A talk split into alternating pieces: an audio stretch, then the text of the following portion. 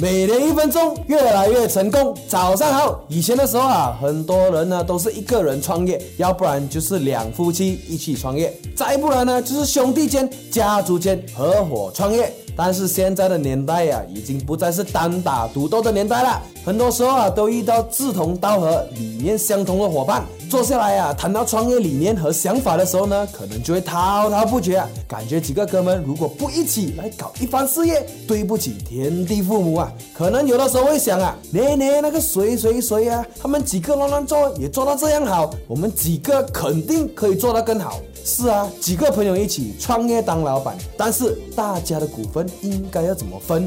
这绝对是一个很困难的大问题啊！但是绝对不能因为拍戏或是觉得会破坏团队的气氛，而不在一开始就谈论好合伙人中的股权分配。那么是不是说钱出的多就是大股东呢？那种什么 A 出五万，B 出三万，C 出两万，这样就五十、三十、二十，请问这么样做对吗？错错错错错！出钱和出力啊是两回事，本身的股权的分配呢是要看谁的能力，还有谁的责任越大，对公司的重要性越大，就占越大股，而不是比谁的财力越大就占越大股。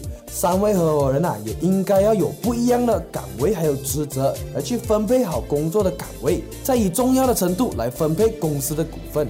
市场上啊有好多好多分配股份的方法，在影片中啊也无法一一的说明。如果呢有谁想要知道如何正确的分配股份的方法的朋友，可以到影片下面的 link 去注册我自己款待的一天到哦。好啦，今天我们的商业三六笔记呢就分享到这里了，我们明天呢还是将会继续股权分配的话题，我们明天见。